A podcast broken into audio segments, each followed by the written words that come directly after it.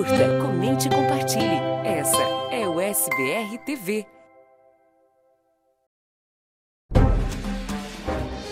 O SBR News. Oferecimento: Easy Insurance. Seguros de saúde, de viagem e de vida.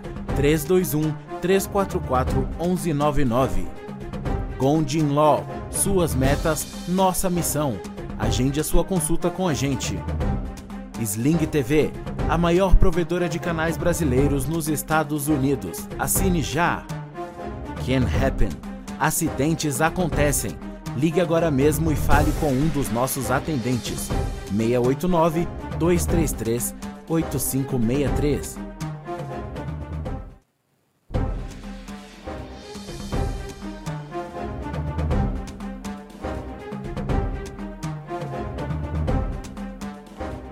Boa noite para você, seja muito bem-vindo ao SBR News, ao vivo, direto dos estúdios da USBR TV para você em qualquer lugar do mundo.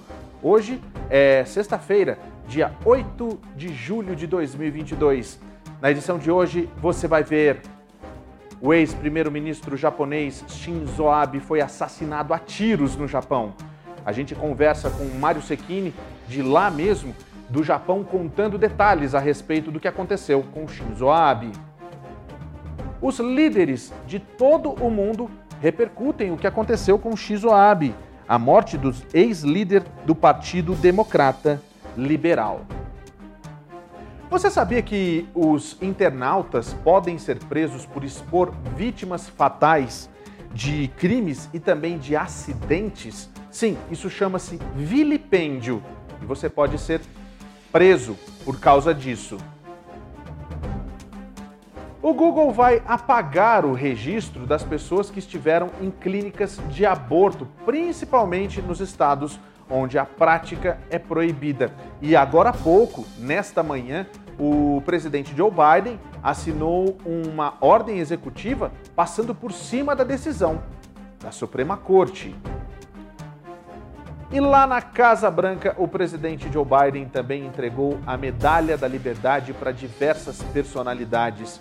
Um momento bastante emocionante que a gente vai acompanhar aqui no SBR News. Vem com a gente para você ficar muito mais informado nessa sexta-feira, cada vez mais inteligente. Esse é o SBR News dessa sexta-feira, dia 8 de julho de 2022. A nossa edição de sexta já está no ar.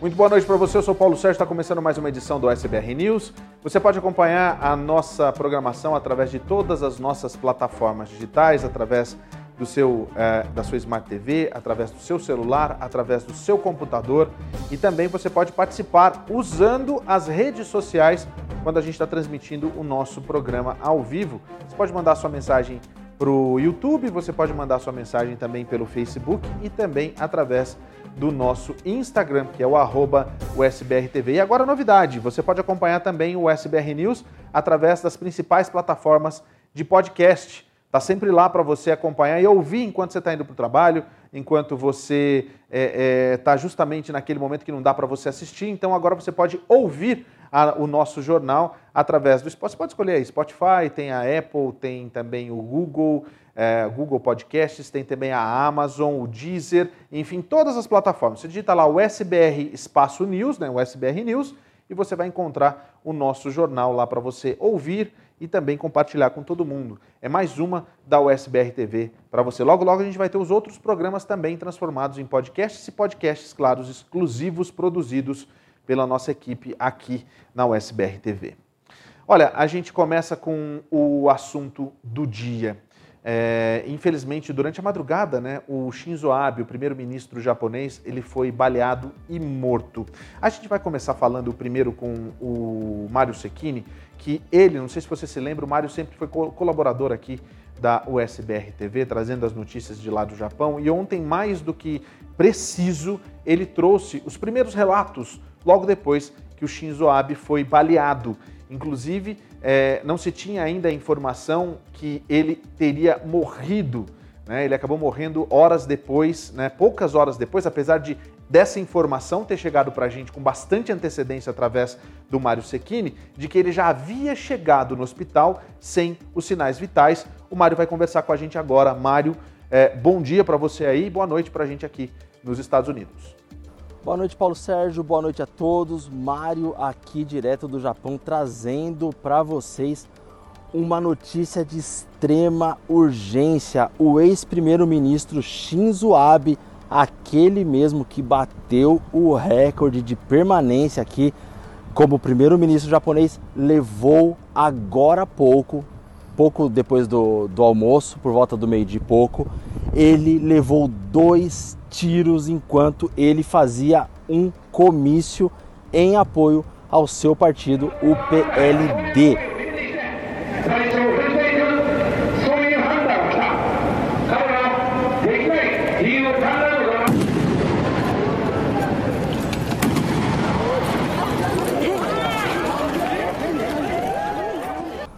Shinzo Abe estava em Nara, Nara, a cidade muito famosa aqui próximo de Osaka, próximo de Kyoto também.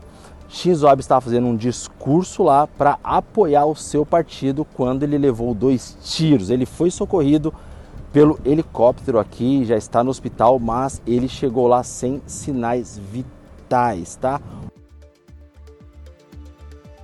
Shinzo Abe, para quem não sabe, a esposa dele se envolveu num escândalo em Osaka, porque é onde a província da onde ele é natural, se envolveu num escândalo com dinheiro público. Se eu não me engano, eu estou na rua, tá, gente? Se eu não me engano, ela se envolveu com desvio de dinheiro escolar, mas não foi uma quantia muito grande, não, tá? Comparado com é, outros crimes que acontecem aí pelo mundo, o dela parece que foi um valor meio que até irrisório, mas aqui no Japão Infelizmente, crime é crime e eles estavam respondendo, tá? Shinzo Abe deixou o cargo ano passado, completou um pouco mais de um ano, ele deixou o cargo de primeiro-ministro, alegando estar com problemas intestinais e até até o dia de hoje ele só estava fazendo mesmo campanha e apoiando o seu partido, tá? Uma curiosidade, aqui no Japão não não é raríssimo alguém possuir uma arma de fogo. Geralmente quem tem armas de fogo aqui é a máfia, é a Yakuza. Eles sim usam armas, mas eles, eles entram em guerra entre eles mesmos. Eles não saem matando pessoas comuns por aí não. Mas hoje com o Shinzo Abe foi diferente. Um político japonês baleado nas costas, levou dois tiros.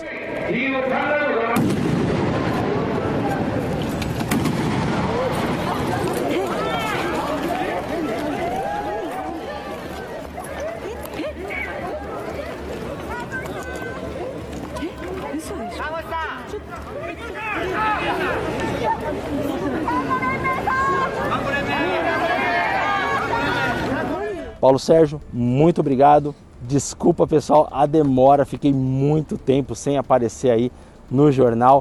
Muito obrigado. Aqui foi o Mário do Japão. Um grande abraço a todos. Tchau, tchau. Valeu, Mário. Obrigado por trazer. É, ele, inclusive, quando ele mandou para a gente essas informações, isso tinha acontecido momentos depois daquele, daquela imagem que você viu do tiro, já estava em todos os lugares, ele estava fazendo compras, inclusive, o Mário, e nessa urgência mandou para a gente essa, é, essas informações. Aliás, é, muito ante, antes do que já se sabia o que tinha acontecido com o, o Shinzo Abe. Pois é, a equipe até tentou, fez de tudo o possível e o inimaginável para tentar salvar o primeiro-ministro.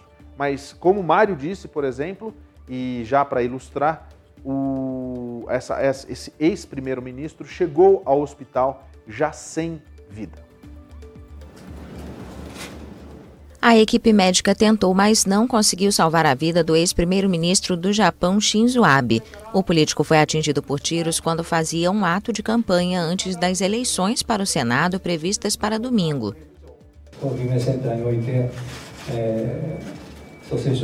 Nosso hospital fez esforços para reanimá-lo, mas infelizmente ele faleceu às 17h03.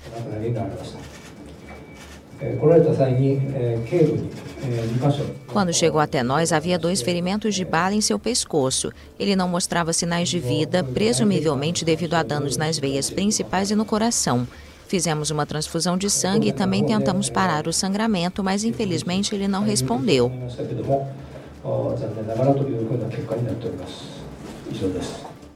Shinzo Abe morreu aos 67 anos de idade, quase dois anos depois de ter sido obrigado a deixar o posto de chefe de governo por problemas de saúde. O crime ocorreu apesar das rígidas leis no país contra a posse de armas. Abe bateu recordes como o primeiro-ministro mais longevo do Japão, resistindo a vários escândalos político-financeiros. Ele tinha 52 anos quando assumiu o cargo em 2006, tornando-se a pessoa mais jovem a ocupar a posição. O político era considerado um símbolo de mudança e juventude, mas também apresentava o pedigree de um político de terceira geração, preparado desde cedo para exercer o poder dentro de uma família conservadora de elite. É, o Shinzo Abe, na realidade, ele, diferente, por exemplo, do Boris Johnson, que está deixando é, é, o cargo de primeiro-ministro lá em Londres, completamente com um currículo horroroso, o Shinzo Abe ele teve muitas falhas, se envolveu em escândalos, mas ele foi conhecido por trazer de volta é, a, a, a, economia do Japão, que cresceu absurdamente. Ele foi um bom primeiro-ministro e o mais longevo, mais longevo no cargo vamos ouvir um pouquinho mais sobre a história desse líder que foi assassinado no Japão. Shinzo Abe, que morreu nesta sexta-feira em um atentado durante um comício, marcou profundamente a vida política do Japão e bateu recordes como o primeiro-ministro mais longevo do país. Quase dois anos depois de ser obrigado a deixar o cargo por problemas de saúde, ele morreu em um hospital de Kashihara, poucas horas depois de ser atingido por dois tiros no pescoço em plena rua em Nara, região oeste do Japão. Abe tinha 52 anos quando assumiu o cargo de primeiro-ministro em 2006 e se tornou a pessoa mais jovem a ocupar a posição. O primeiro mandato foi turbulento, marcado por escândalos, disputas e terminou com uma renúncia depois de um ano. Ele voltou a ser candidato e retornou ao cargo em dezembro de 2012, em uma vitória que encerrou um período turbulento em que os primeiros ministros se substituíam em ritmo de até um por ano. A Abe ficou famoso no exterior pela estratégia de recuperação econômica conhecida como Abenomics, iniciada em 2012 com uma mistura de flexibilização monetária, recuperação orçamentária e reformas estruturais muitas vezes atingido por escândalos que afetaram pessoas próximas, soube aproveitar os acontecimentos externos, como os lançamentos de mísseis norte-coreanos e desastres naturais, para desviar a atenção e se apresentar como um líder indispensável diante das adversidades.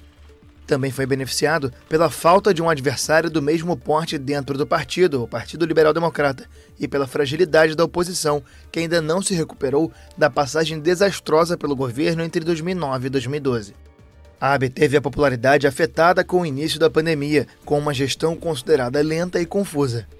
Os Jogos Olímpicos de 2020 seriam um grande momento do mandato, mas foram esvaziados pela Covid-19 e realizados sem a presença de torcedores nos estádios.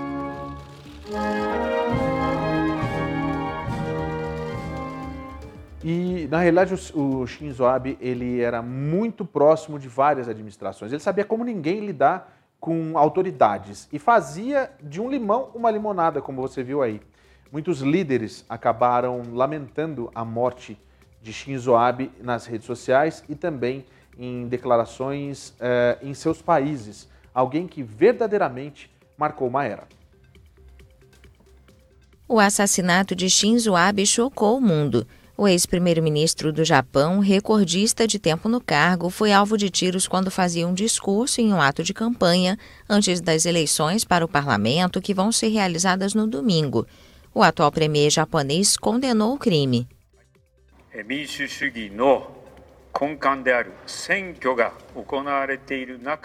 um ato bárbaro durante a campanha eleitoral que é a base da democracia e isso é absolutamente inaceitável. Eu condeno isso com as palavras mais severas.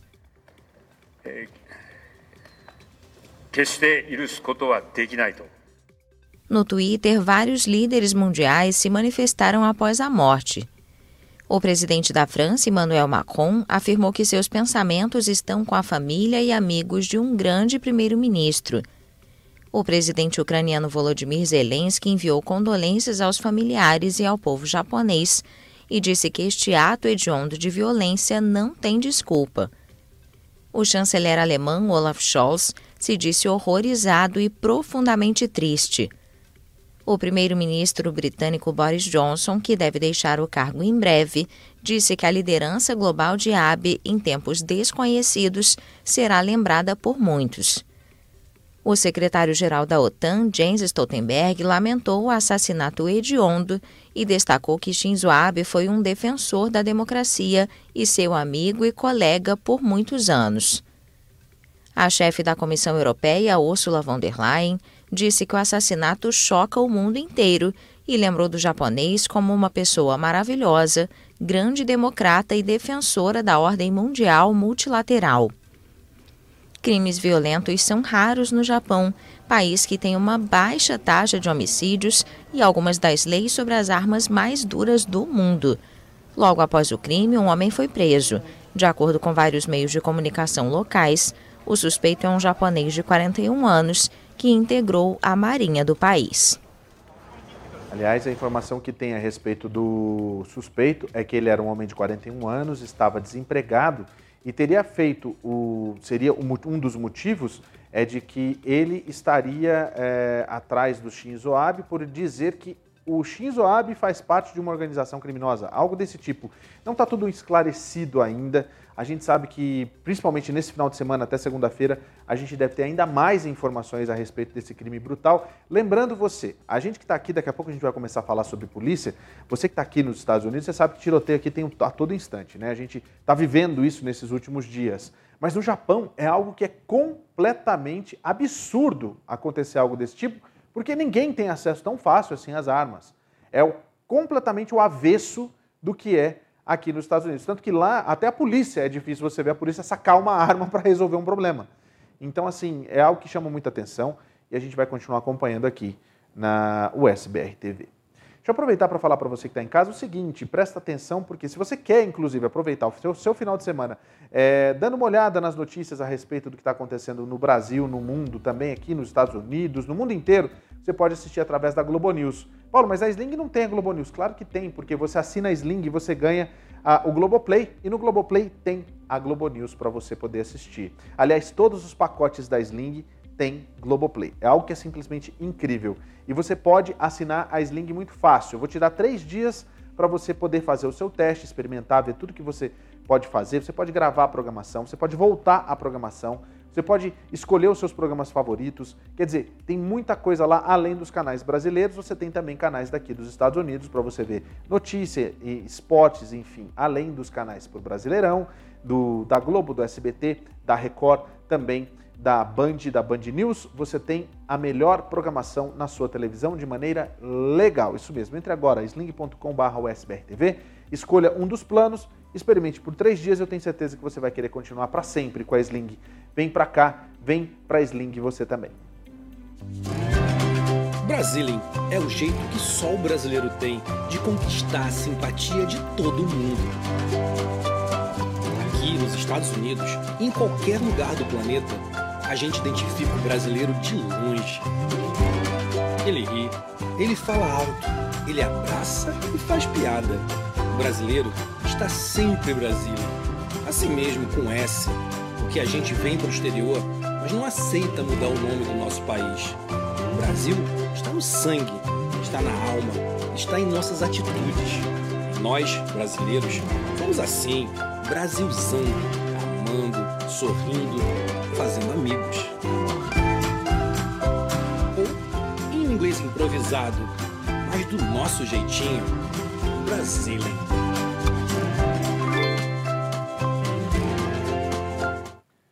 Está pensando que essas coisas acontecem só lá fora, por outros lugares do mundo? Não. Aqui a situação está cada vez mais complicada. Olha só, uma ameaça à bomba. Isso foi na Califórnia, não é? Em San Joaquim de, é, Delta, no San Joaquim Delta College. Isso mesmo, em Stockton. Só para você entender, é, houve uma ameaça à bomba. O, o colégio inteiro, né, a escola inteira foi evacuada e, claro, houve muita confusão. O Tony vai trazer para mim as imagens e a gente vai ver o que foi que aconteceu. Foi nessa quarta-feira, por volta das três da tarde, a polícia de San Joaquim de la College recebeu relatórios do Departamento de Polícia de Stockton que, de que uma bomba havia sido colocada no campus principal da universidade. Não foi nem numa escola, foi numa universidade, né? Desde então, os funcionários da faculdade forneceram uma atualização dizendo que não encontraram absolutamente nada em nenhum dos, camp dos campi. A polícia está vasculhando a área e evacuando, inclusive, os que estão ali como medida de segurança. Tudo isso aconteceu é, nessa, nessa quarta-feira. E pouco depois das 5 da tarde, a polícia de lá deu uma situação de que é, tudo estava liberado, estava tudo ok. E disse que o motivo por trás da ameaça é desconhecido no momento e as operações normais do, do local foram retomadas ainda na própria quarta-feira. Você tem aí a, a, a, o local, inclusive, onde isso aconteceu, né?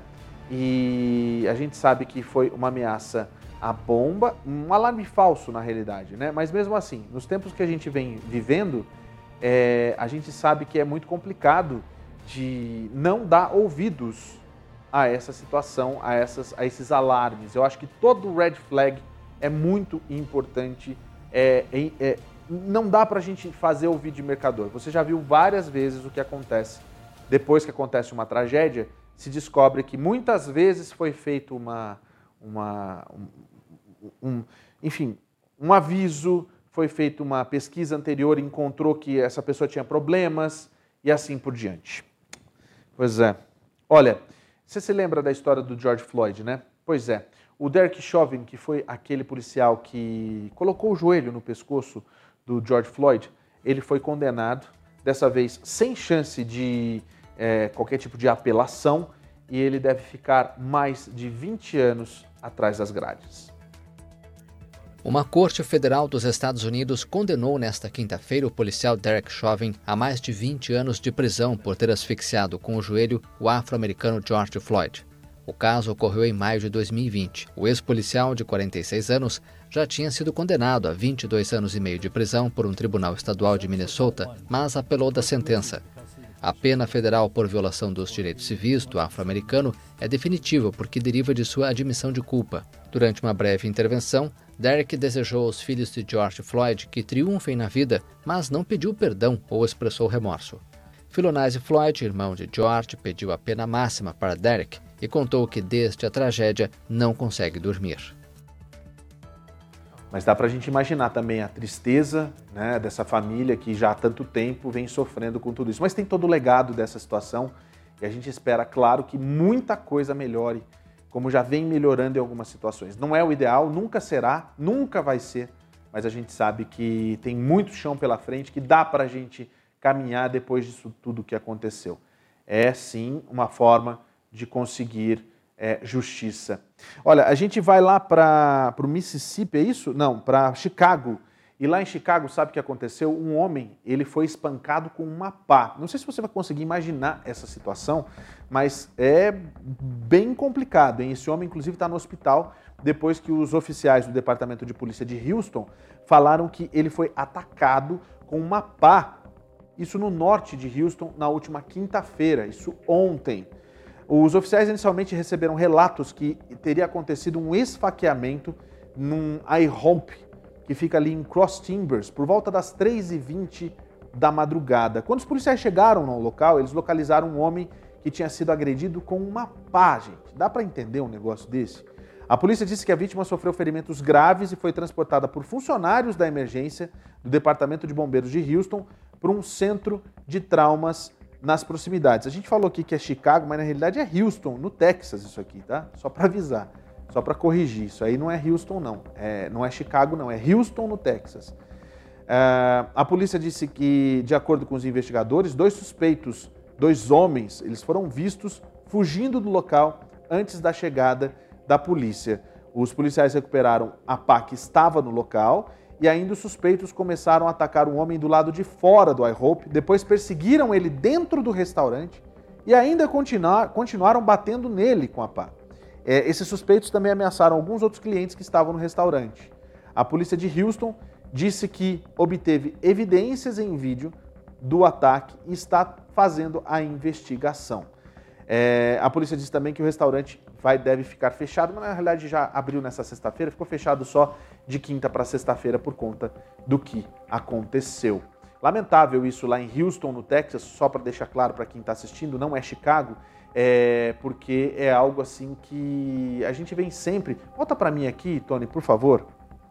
A, a, gente, a gente sabe que isso, na realidade, é algo lamentável. Violência está em todos os lugares. A gente não tem tranquilidade para ir no iHope comer de madrugada, por exemplo. Né? É um dos poucos pontos que a gente sabe que ficam 24 horas, na maioria das grandes cidades, claro, aberto e que a gente não pode ter tranquilidade porque pode ser atacado. Está muito parecido com o Brasil em alguns lugares aqui. Eu não sei você de casa, você que está ouvindo o podcast, você que está assistindo é, a nossa programação agora. Eu não sei o que você acha disso não, mas está muito com a cara, né, do que a gente está acostumado lá. Chega, né? Vamos, vamos para, para por aí. E eu, eu, eu acho que um, um diferencial, inclusive, do nosso jornal é justamente que a gente mostra crimes que não são só crimes de imigrantes. São crimes que acontecem o tempo todo com todo tipo. Aliás, tá aí, muita gente bota a culpa na, na alta da violência nos imigrantes, é um absurdo. Se você for pegar os dados, você vai ver que, claro, a maioria dos crimes cometidos aqui nos Estados Unidos é cometido por americanos. É mais do que óbvio isso. Mas aí a gente sabe que tem aquele pessoal político que resolve falar diferente, né? Muito triste, hein? Olha só, você já se deparou com aquilo que muita gente tem costume de fazer no teu WhatsApp, é, ou então muitas vezes até no próprio Twitter, aquelas imagens de pessoas que morreram, que estavam num acidente mesmo, a pessoa toda estrupiada ali, uma, eu acho uma tremenda uma falta de, de, de respeito, educação, né? eu acho uma tremenda uma canalice fazer esse tipo de coisa.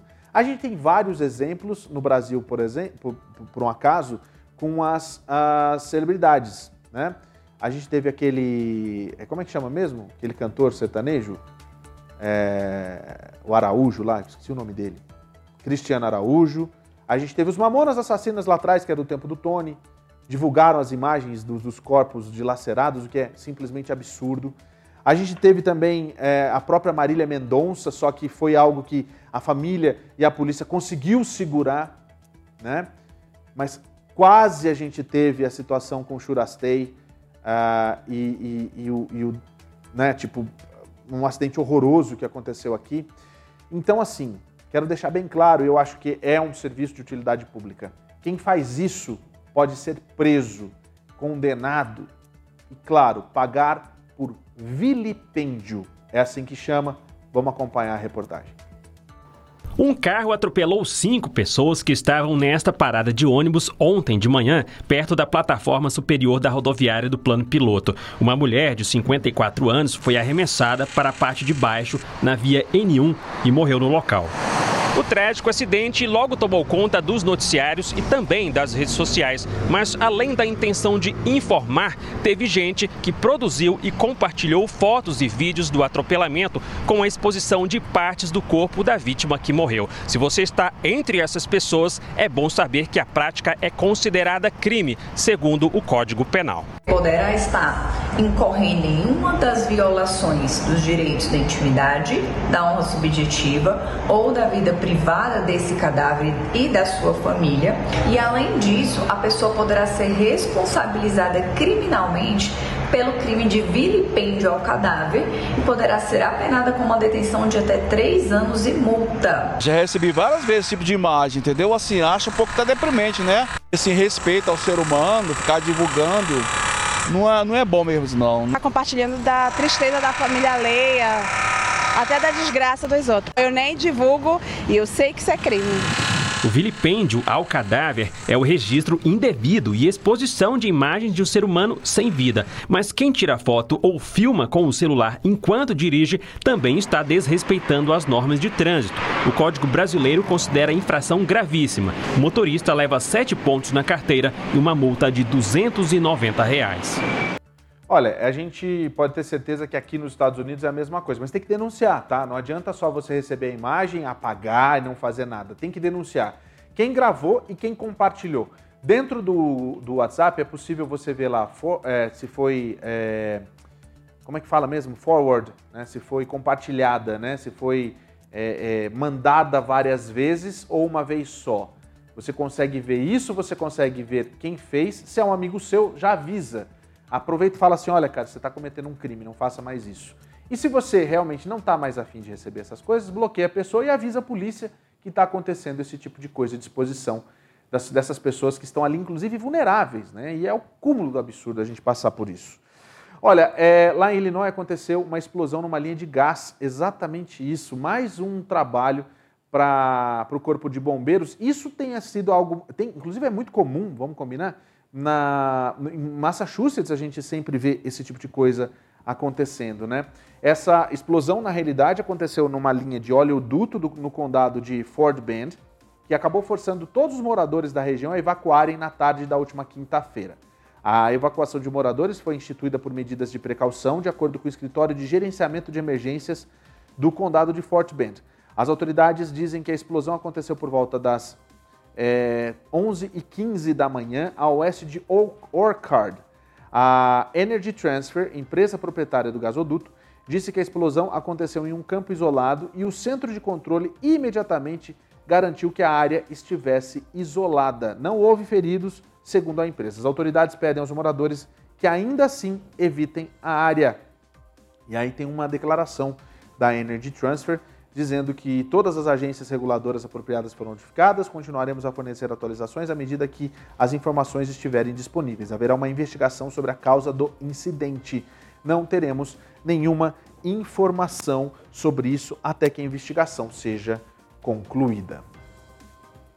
Vamos agora então falar sobre algo, já que a gente está falando de, uma, de um possível incidente, quero chamar sua atenção, você que está assistindo a gente, você que está ouvindo o nosso podcast, para uma coisa que pode acontecer com você. Chama-se acidentes. Acidentes podem acontecer o tempo todo. Por isso que a gente está aqui com a Can Happen. A Can Happen é uma empresa que fala português, isso que é o mais bacana, que vai te atender, mostrar para você todos os seus direitos no caso de um acidente de trânsito, num, acidente de carro, qualquer tipo de situação em que você foi, como a gente fala aqui, se a gente fosse pegar a palavra em português, injuriado, né? injured, ferido, né? E quando você é vítima de um acidente, você tem direitos. E é claro que você tem que recorrer a alguém. A gente vê por aí muitas propagandas, muitas pessoas, americanos, chamando a sua atenção. Mas chegou a hora de você encontrar uma equipe que fala a sua língua. E a Can Happen fala a sua língua. Entre em contato agora com 689-233-8563, é o telefone da Can Happen, para você que sofreu acidente. Eles vão explicar exatamente como tudo funciona, inclusive os seus direitos. Eles têm uma equipe de profissionais que vão auxiliar você equipe de saúde, equipe legal, tudo isso é de graça, gente. Isso que é o mais legal. Inicialmente, a Can Happen está é, atendendo as pessoas de lá da Flórida, mas você de todo o país pode entrar em contato com a Can Happen e ver como que ela pode te ajudar. Entre em contato sim, fala que você está assistindo ao SBR TV e veja o que é que a Can Happen pode fazer por você. Porque, gente, acidentes acontecem e a gente não quer sair por aí apenas como vítimas, né? Você tem direitos, então corra atrás dos seus direitos agora mesmo. 689 233 8563, porque acidentes acontecem e a gente está aqui para ajudar você. Bom, agora você vem comigo porque a gente, na realidade, tem aquela situação que a gente quer falar sempre, né? Que são dos direitos das, das pessoas. E o Google saiu na frente trazendo justamente uma novidade. Não sei se você sabe, mas quando você está é, usando o Google é, Google Maps, por exemplo, ele registra todos os lugares que você vai. Eu lembro que quando eu me mudei para cá, e até hoje eu posso procurar nos meus registros, eu tenho todo o trajeto da minha viagem de lá da Flórida até aqui em Utah, as paradas que eu fiz, os lugares onde eu estive, tá tudo lá. Atenção, senhoras e senhores, maridos, esposas, é sensacional você usar o Google Maps se você quer saber de alguma coisa. Mas falando muito sério, presta bem atenção. Isso é muito sério na realidade. O Google está saindo na frente nessa questão do aborto. E a partir de agora, eles vão apagar os registros de pessoas que estiveram em clínicas de aborto, principalmente nos estados em que é proibido a prática. Isso é muito bacana para poder ajudar a privacidade das pessoas, né? Isso verdadeiramente é uma, uma ação muito legal do Google. A nova política é uma resposta ao crescente alarme de que os dados do Google e outras empresas de tecnologia que são coletados rotineiramente sobre as atividades online das pessoas podem ser usados por autoridades em estados onde o aborto agora é ilegal. Em questão está o recurso histórico de localização e nas próximas semanas o Google diz que vai excluir registros de visitas a instalações médicas que podem ser particularmente pessoais. Volta para mim aqui, Tony. É, eu verdadeiramente não sei nem quem que é esse senhor que está falando aí. Eu acho que ele é um podcaster que está contando essa história para a gente, né? Mas é o seguinte, é, o Google fez questão de anunciar, pode tirar a imagem para mim, Tony, é, que os sistemas que identificam as pessoas, identificam essas visitas, eles vão ser excluídos das entradas do histórico de localização logo após a visita.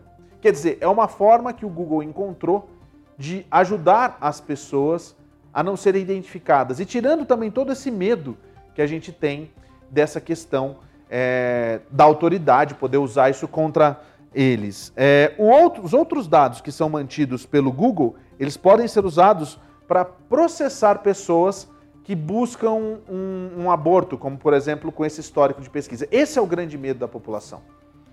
Os vigilantes da privacidade disseram, que a empresa ainda não está fazendo o suficiente para poder ajudar para tentar proteger os dados de dezenas de milhões de americanos nesse momento particularmente vulnerável. Mas olha só, gente, eu tenho uma coisa para trazer para vocês que aconteceu hoje e que verdadeiramente mostra que é, o presidente está aí para fazer aquilo que deve ser feito. A gente tem as imagens de um discurso de hoje lá na Casa Branca e a gente vai trazer para você porque o presidente resolveu peitar e trazer para si toda a responsabilidade a respeito da questão do aborto aqui nos Estados Unidos. Se a gente puder colocar no ar, vamos lá então para a gente poder ver o que o Biden, é, hoje de manhã, nessa, nessa é, assinatura né, de uma ordem executiva, ele, ele na realidade, aproveitou, né, é, disse que a decisão da Suprema Corte que anula o direito ao aborto foi é, um exercício de poder político bruto.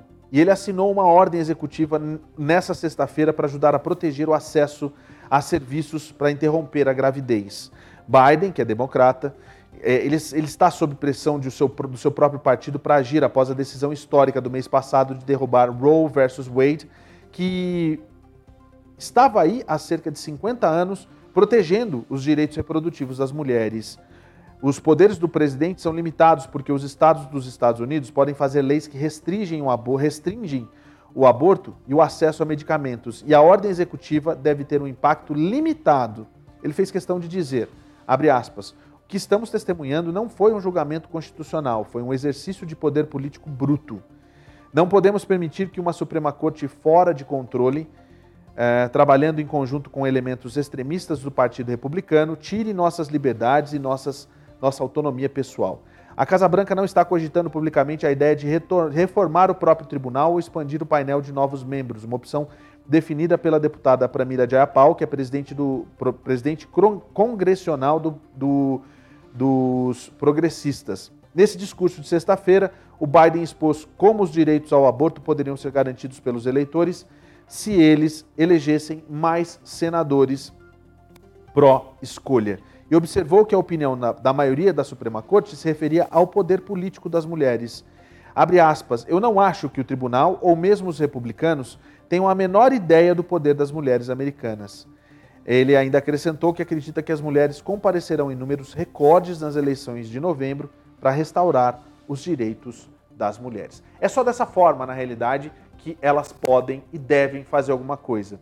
A gente espera que é assim, restaurando é, para pelo menos um grupo maior de, de políticos engajados com o direito das mulheres, que elas podem conseguir ainda mais os seus direitos. A ordem executiva é, de Biden também visa proteger a privacidade dos pacientes e garantir a segurança das clínicas móveis de aborto nas fronteiras estaduais e ainda orienta o estabelecimento de uma força-tarefa para poder coordenar a resposta do governo sobre o acesso aos cuidados de saúde reprodutiva. No caso, a gente está falando aí das, das pílulas anticoncepcionais, que, é que em muitos estados foram proibidos de maneira assim absurda. Isso é o cúmulo do absurdo que estão querendo fazer. E olha, vou até usar um, um e aí vem a minha opinião, vou até usar um, um, algo que eu vi na internet muito assim é, que eu acho que é muito importante. Ah, os republicanos, e a gente sabe que a maioria são republicanos, eles são pró-vida, são completamente a favor de que o, o, o feto né, nasça e que ali já tem um feto, então ele já tem direitos, etc. Mas depois que nasce, valeu, cara, agora você nasceu, se vira aí. É bem isso que acontece.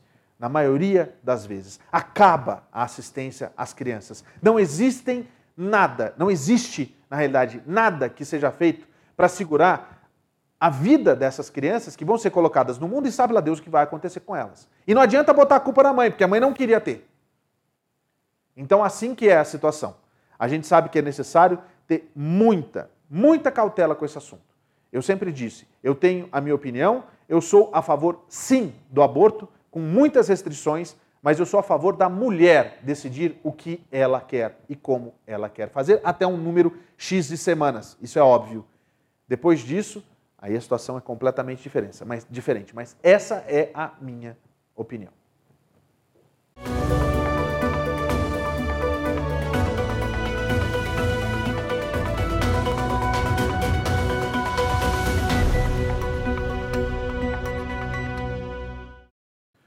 Olha só, pouquíssimas pessoas estão procurando a quarta dose da Covid-19 lá no Brasil, principalmente no estado do Rio de Janeiro. Era esperado que muitas pessoas fossem procurar essa dose, principalmente por conta dos, do aumento dos casos em todo o país. Vamos acompanhar esses dados com uma reportagem de lá da TV Brasil. Vamos lá.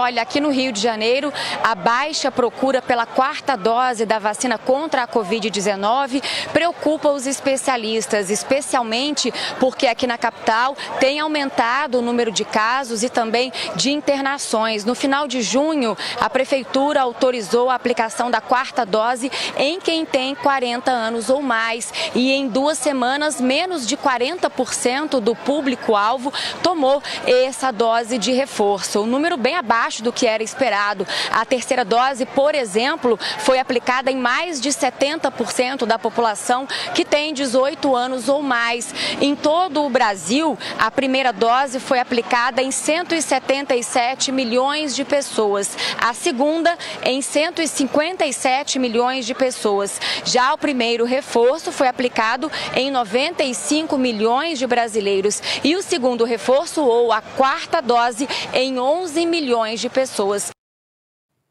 Olha só, na realidade a gente sabe que é, tem que correr porque os números estão aí mostrando o aumento de casos em todo o mundo. Vamos ver os números da Covid então?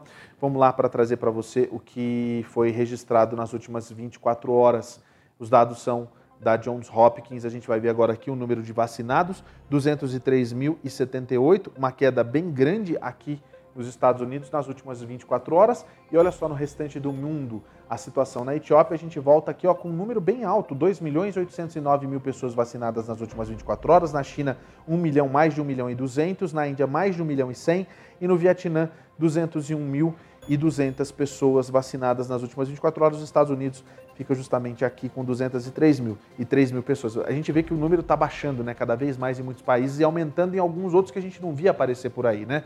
Mas olha só, 426 pessoas foram registradas que morreram por conta da Covid-19 aqui nos Estados Unidos. E o número de casos só aumenta. 102.326 pessoas registradas com Covid-19. E a gente sabe que lá na Califórnia esses números podem ser ainda maiores, porque lá está sendo registrado esse avanço absurdo dessa nova subvariante da Omicron. Olha só a situação, olha aqui, ó, a situação aqui na Califórnia, aqui em Utah, uma quantidade também muito grande de, de pessoas registradas com Covid, no Colorado, Oklahoma, olha só, Denver, Houston, San Antonio, a gente tem aqui Illinois também, em Minnesota, Ohio, na Pensilvânia também, em Maryland, em Washington DC, a gente tem aqui no Alabama também, New Jersey, Connecticut, também em Massachusetts, quer dizer, por todo o país a gente tem muitos registros de Covid-19.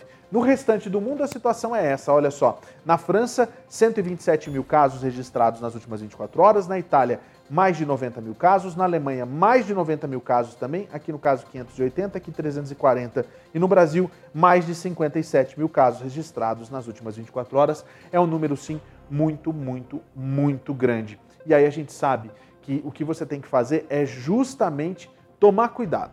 Tomar cuidado e continuar pensando no que você pode e no que você não pode fazer, não é?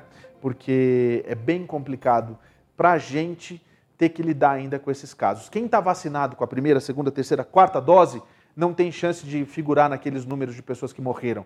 Mas quem não está vacinado, meu amigo, hum, é um abraço para o gaiteiro. E olha, em muitos casos a gente não tem mais a, a vacina, a vacina não, teste da Covid disponível de graça.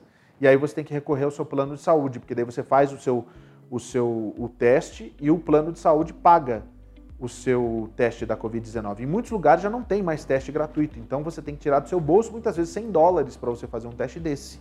Você não vai querer pagar, né? Então é bom você ter o seu plano de saúde. É hora de você entrar em contato com a Twizy Insurance. O telefone está aí na sua tela, o 321 344 1199. Você vai mandar a palavra saúde pelo WhatsApp para você começar o seu atendimento. Mas faça isso agora, porque não é só questão da Covid, é uma tranquilidade para você e para sua família. Você assistiu o jornal de ontem? Quando a gente trouxe a história do Cauê aqui, que quase perdeu um rim na hora de sair do hospital, onde ele foi tratar uma pedra nos rins. Olha que situação, meu amigo. Continua pagando a conta, mas a partir de agora ele paga só 21 dólares para ele e para a família dele. Pode ser um caso, por exemplo, para você. Eles vão encontrar o plano perfeito. Entre em contato agora com a Twizy, saúde para 321 344 1199. E eu tenho certeza que você também vai ser um desses clientes satisfeitos. São mais de 5 mil atendidos pela Twizy Insurance. A credibilidade e a segurança que você tem com a Twizy, com eles, né? Com a Lisa, com o Renato e com a equipe, é de estar protegido. Porque eles são as pessoas que vão buscar o melhor para você, dentro do que você pode pagar também. É a segurança de que você está em boas mãos. Todo médico que eu preciso tem a cobertura e principalmente da farmácia. Uh, no caso, meu filho precisou de uma medicação que era 900 dólares e eu paguei apenas 7 dólares por conta do seguro que faz essa cobertura. Quando a gente faz diferença na vida das pessoas, ela retorna de uma forma tão maravilhosa, tão cheio de carinho, tão cheio de energia que fiquei muito emocionada.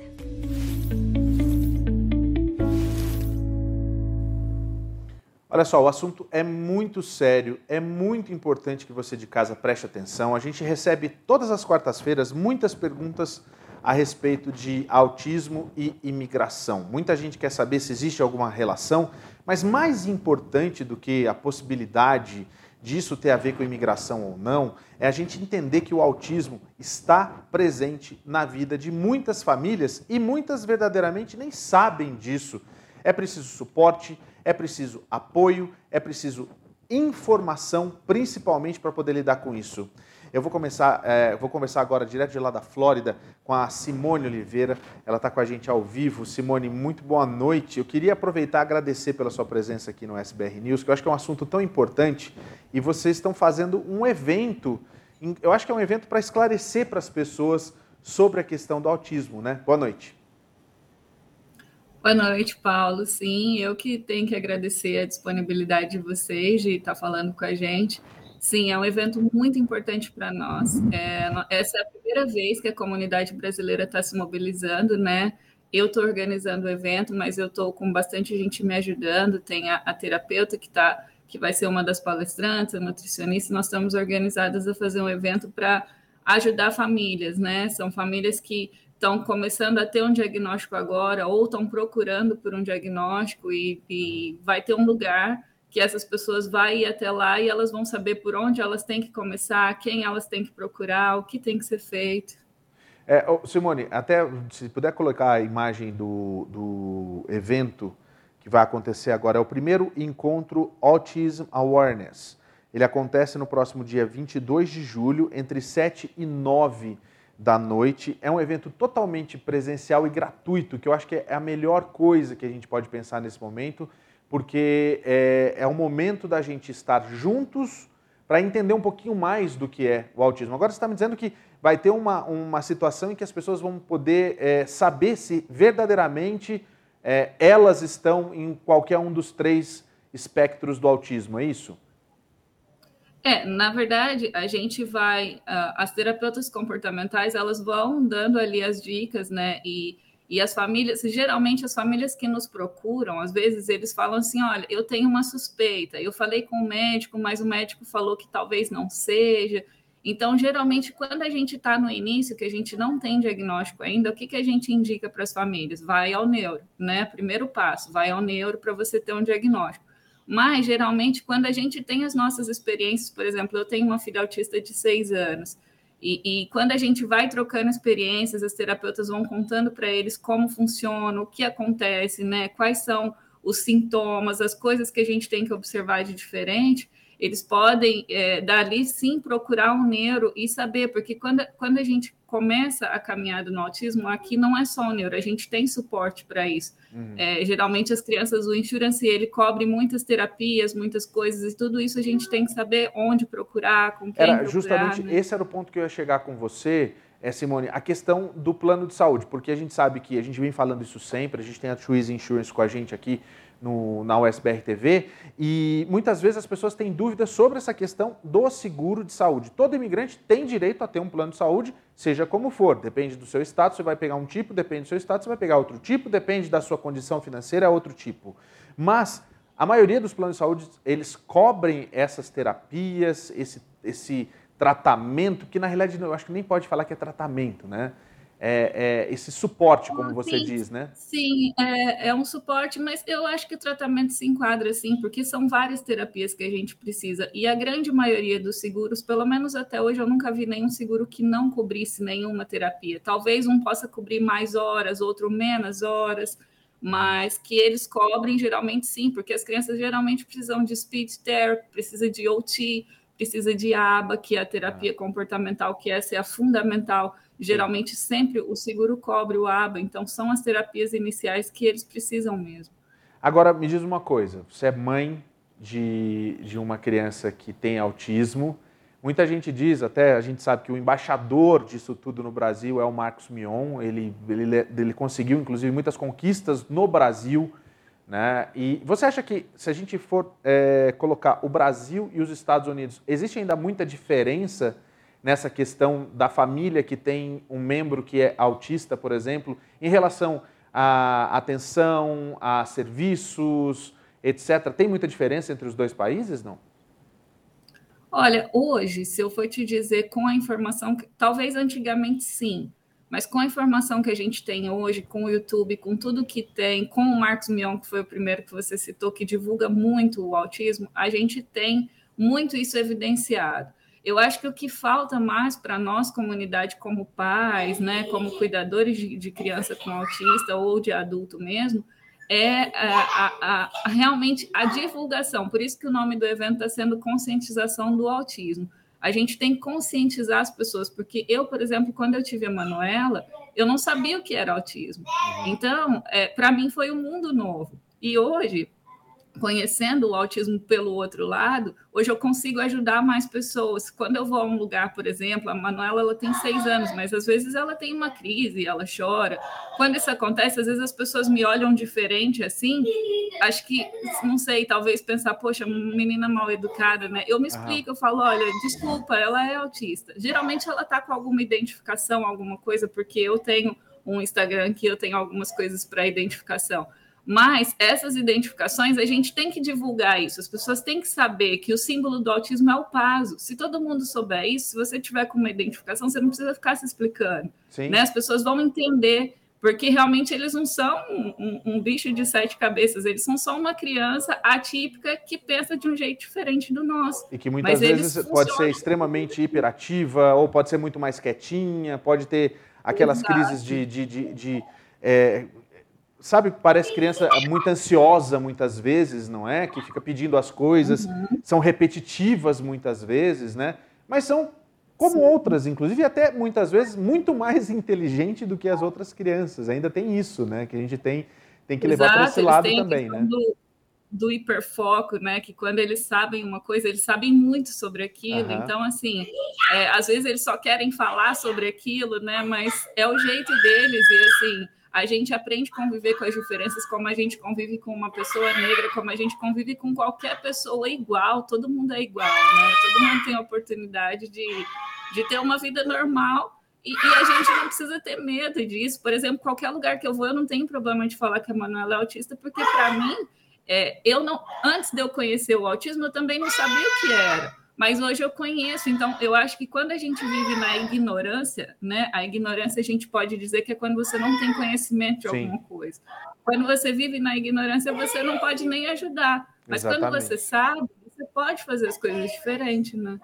Olha, para você que está assistindo a gente agora, para você que está ouvindo a gente nos nossos, nas nossas plataformas de podcasts, é, você pode participar desse evento em Deerfield Beach, agora na Flórida, no próximo dia 22 de julho. Vai ser entre 7 e 9 da noite. É a Olga Holskin, ela, é, ela vai falar sobre desenvolvimento infantil, ela é terapeuta né, infantil. A Isabel Guerreiro, nutricionista e aromaterapeuta. Aliás, isso é um assunto que eu já vou pedir para a Simone voltar aqui outro dia, porque diz que tem muito dessa questão é, do tratamento, né, como a gente vem falando, a base da alimentação também. Isso é muito importante é, saber quais são né, os, os alimentos que podem ajudar, inclusive, a criança até se desenvolver, etc. Eu acho que isso é muito legal. A gente pode falar sobre isso numa outra oportunidade, porque a gente vai ter tempo até o dia 22 de julho, mas eu quero convidar você que está em casa, que quer saber um pouquinho mais. O evento é de graça, você não precisa pagar absolutamente nada para estar nesse evento. E, e, claro, a gente precisa divulgar ainda mais, né, Simone? Então já vou até pedir para você também aproveitar e fazer o convite para todo mundo que está assistindo a gente. Ah, sim. Dia 22 de julho, anota a data. 22 de julho, de 7 às 9 da noite em Deerfield Beach, aqui na Flórida. A gente vai estar tá lá na Life Church.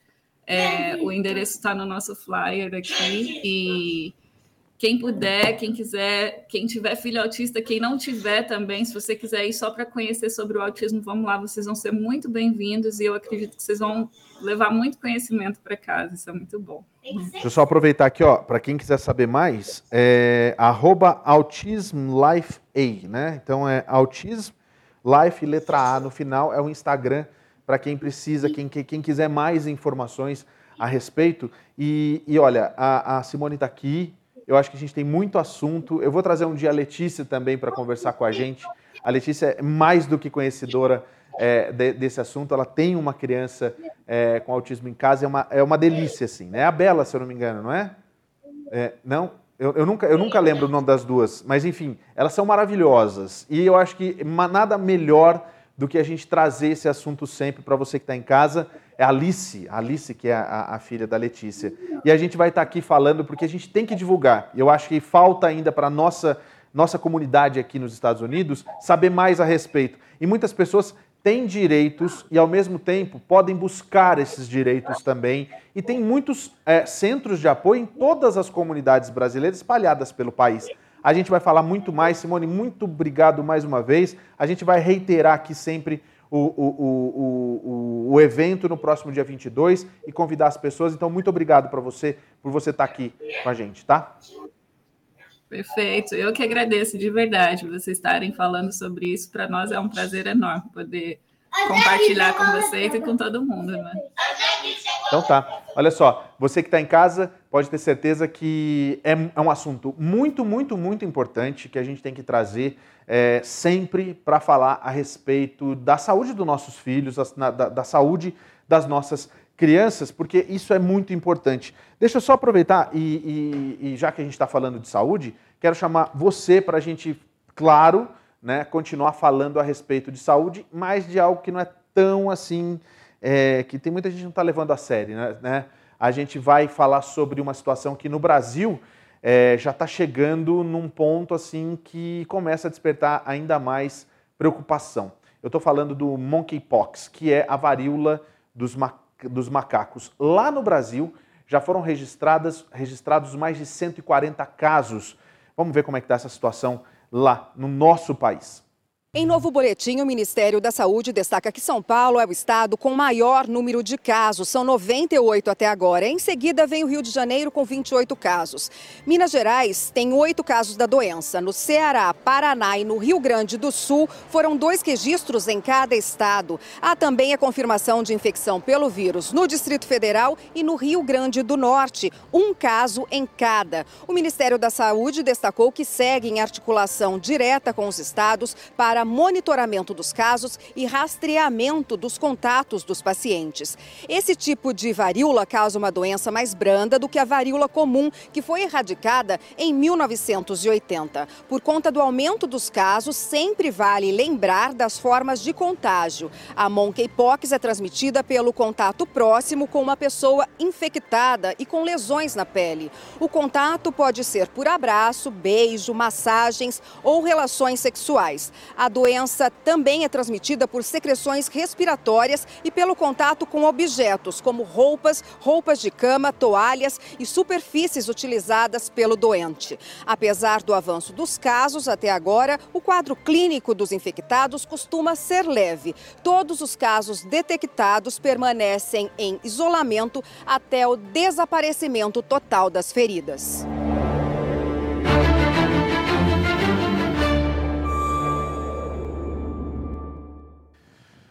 Então vamos lá falar sobre essa situação lá na Rússia, porque saiu um registro feito, inclusive pelos satélites, mostrando que a Rússia já está controlando. Ó, quantos por cento mesmo da, do território das fazendas? 40, 22% dos terri, do território já ultrapassa esses 22% na realidade, controlado pela Rússia, territórios da Ucrânia, principalmente agrícolas. As forças russas ocuparam cerca de 22% das terras agrícolas da Ucrânia desde o início da invasão no final de fevereiro, afetando um dos principais provedores de grãos e óleos comestíveis no mercado mundial. Os dados são da Administração Nacional de Aeronáutica e Espaço dos Estados Unidos, a NASA. As informações analisadas por cientistas da agência espacial mostram que a ocupação do leste e sul da Ucrânia dá à Rússia o controle das terras responsáveis por 28% da produção da safra de inverno. Os principais alimentos da época são trigo, cevada e centeio. Na safra de verão, a área produz 18% do cultivo, especialmente milho e girassol. A interrupção da colheita e plantio, a falta da mão de obra e os bombardeios nos campos podem ter um forte impacto no suprimento mundial de alimentos. Antes da guerra, a Ucrânia fornecia 46% do óleo de girassol comercializado no mundo, 9% do trigo, 17% da cevada e 12% do milho. A invasão russa bloqueou as exportações de alimentos de Odessa, o principal porto do Mar Negro, e destruiu a infraestrutura de armazenamento e transporte em algumas áreas. A situação, na realidade, não é muito fácil em lugar nenhum do mundo. E na Argentina existe um avanço muito forte da inflação, uma situação de pobreza incrível que, inclusive, leva a problemas políticos.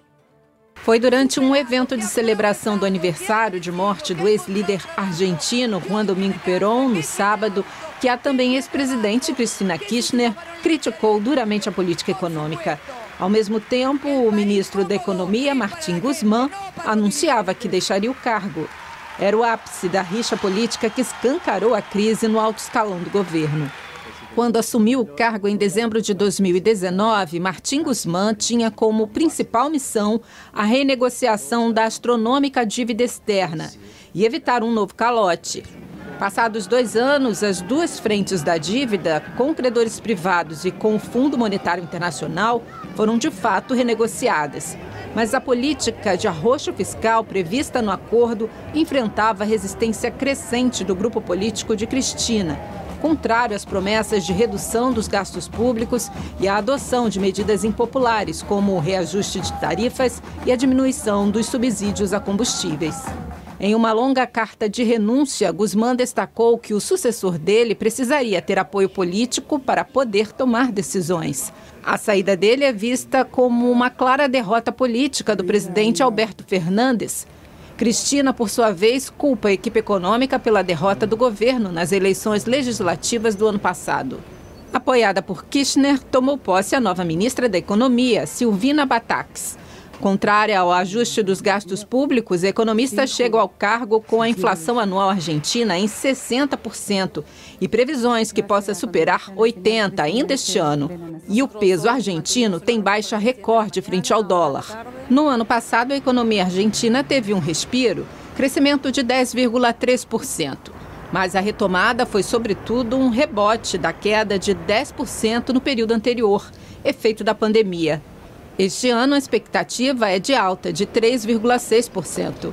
Mas o país deve enfrentar desafios para honrar o pagamento da dívida externa, principalmente se uma recessão global se confirmar. O clima de instabilidade fiscal e o empobrecimento crescente da população fizeram despencar a popularidade do presidente Alberto Fernandes. Segundo pesquisa da Universidade de San Andrés, 75% dos argentinos desaprovam a gestão. A inflação é a principal preocupação do argentino, seguida pela insegurança e a corrupção, de acordo com a pesquisa. Olha, é, se você quer saber como gastar o seu dólar, é só você ir para a Argentina, com 100 dólares você faz a viagem de ida, volta e ainda compra uma parte da cidade, né? Porque a situação que está lamentável. Piadas à parte, a gente sabe que é muito triste a gente ver um país como aquele chegando a 60% de inflação. O Brasil, que é o Brasil, que está reclamando da, da inflação, está acumulando um pouquinho, quase 12% no ano. E aqui nos Estados Unidos, 8%. Então, assim, para você ver, se as coisas estão ruins, calma, que ainda pode piorar. Ou não, depende de você. Né? Essa aqui é a história. Olha, é, vamos falar, já que a gente está falando de Brasil, vamos falar sobre as eleições, não é?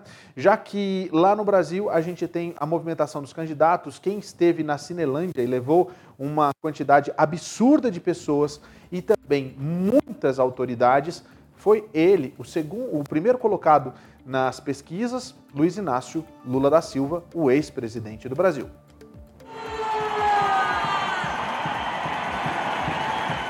Lula e Geraldo Alckmin participaram nesta quinta-feira de um ato com aliados na Cinelândia, no centro do Rio de Janeiro.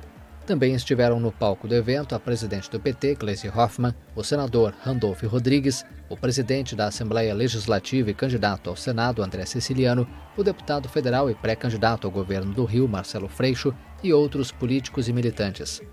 Lula disse que o estado do Rio de Janeiro não pode ficar aparecendo nas bancas de jornais apenas por causa da violência o pré-candidato do PT para a presidência da República destacou que a violência tem várias causas. Uma das principais, segundo ele, é a ausência do Estado.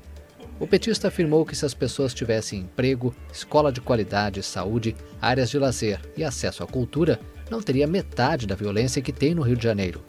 No discurso, Lula também reforçou seu apoio a Marcelo Freixo no Rio.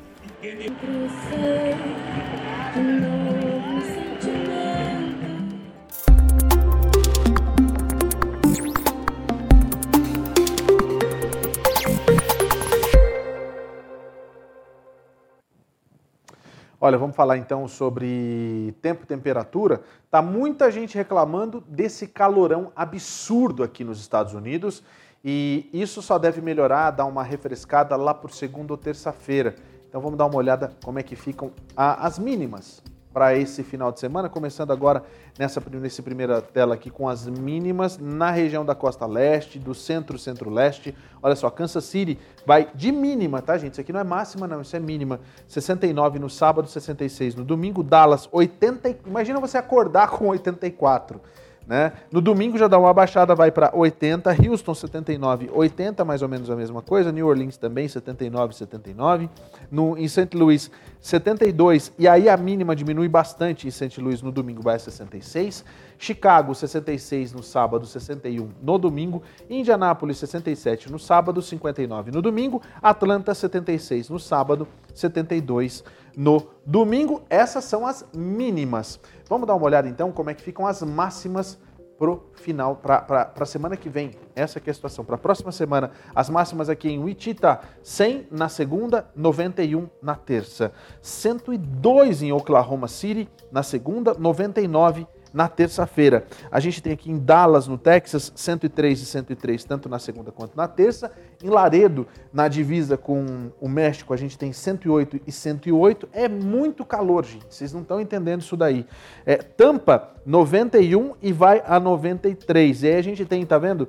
É, no mapa a gente vê uma área mais clara que pega é, os estados da o Panhandle, na realidade, da Flórida. Também a gente pega ali a Geórgia, pega um pedacinho da é, da, da, Carolina do Sul e também da Carolina do Norte. E aí Atlanta já tem uma queda na temperatura, chegando a 83 na segunda, mas aí volta a subir na terça para 87. Charlotte, a mesma coisa, 85 na segunda, vai a 91 na terça. Então, ainda não dá para a gente comemorar essa situação de refresco, né? É impossível a gente ter um refresco nesses próximos dias, mas já vai estar um pouquinho mais tranquilo do que aqueles 100, cento e pouco que alguns lugares a gente não via.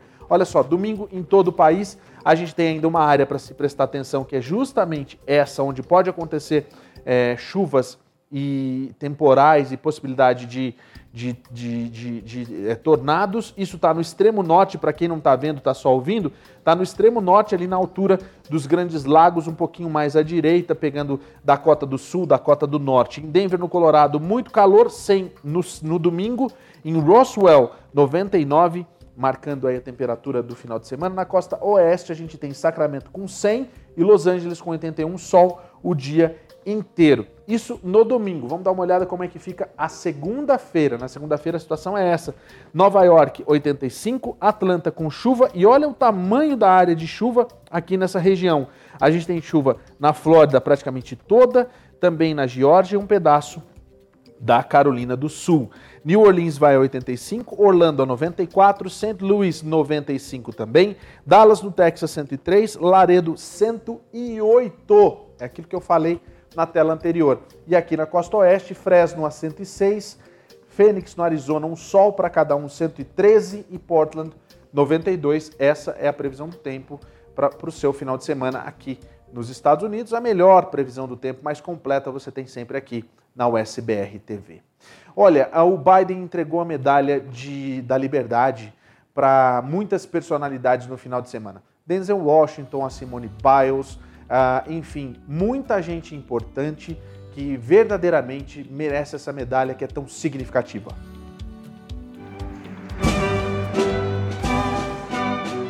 Presidente americano Joe Biden condecorou nesta quinta-feira 17 pessoas com a Medalha Presidencial da Liberdade, considerada a maior honraria civil do país. A cerimônia foi realizada na Casa Branca. A lenda da ginástica Simone Biles e a estrela do futebol Megan Rapinoe receberam a honraria a jogadora usava um terninho branco com as iniciais BG e uma flor bordada na lapela. Foi uma homenagem de Megan Rapinoe à jogadora de basquete Britney Griner, que está detida na Rússia. Biden também concedeu a Medalha Presidencial da Liberdade póstumamente ao fundador da Apple, Steve Jobs, e ao senador John McCain. Denzel Washington também foi nomeado ganhador da medalha, mas o ator perdeu a cerimônia devido a um resultado positivo no teste de Covid-19. Tá vendo só? Mas muito legal a gente ver que existe, está de volta as, as homenagens verdadeiras né, no governo que a gente vê há tanto tempo, que faltava né, da gente ter. Inclusive são pessoas para a gente se inspirar. Até o Steve Jobs, que né, é, merecia há tanto tempo, acabou recebendo. Né? Fico muito feliz. E fico muito feliz de você que está aqui acompanhando a nossa programação da USBR TV. Na semana que vem a gente está de volta a partir das 8h30 da noite. Você que está ouvindo o nosso podcast, muito obrigado pela companhia. Aproveita para compartilhar com todo mundo. E claro, se você de verdade quer saber mais, é só acessar as nossas plataformas digitais. Um excelente final de semana para você. Fique com Deus, fique bem. Até a próxima semana com mais uma edição do USBR News. Eu vejo você, valeu. Tchau, pessoal.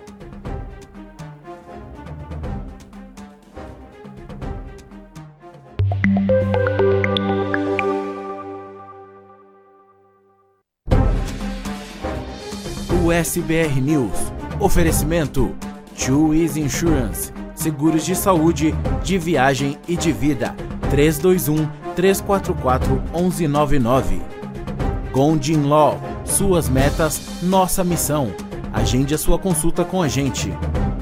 Sling TV, a maior provedora de canais brasileiros nos Estados Unidos. Assine já. Can Happen. Acidentes acontecem. Ligue agora mesmo e fale com um dos nossos atendentes. 689 233 8563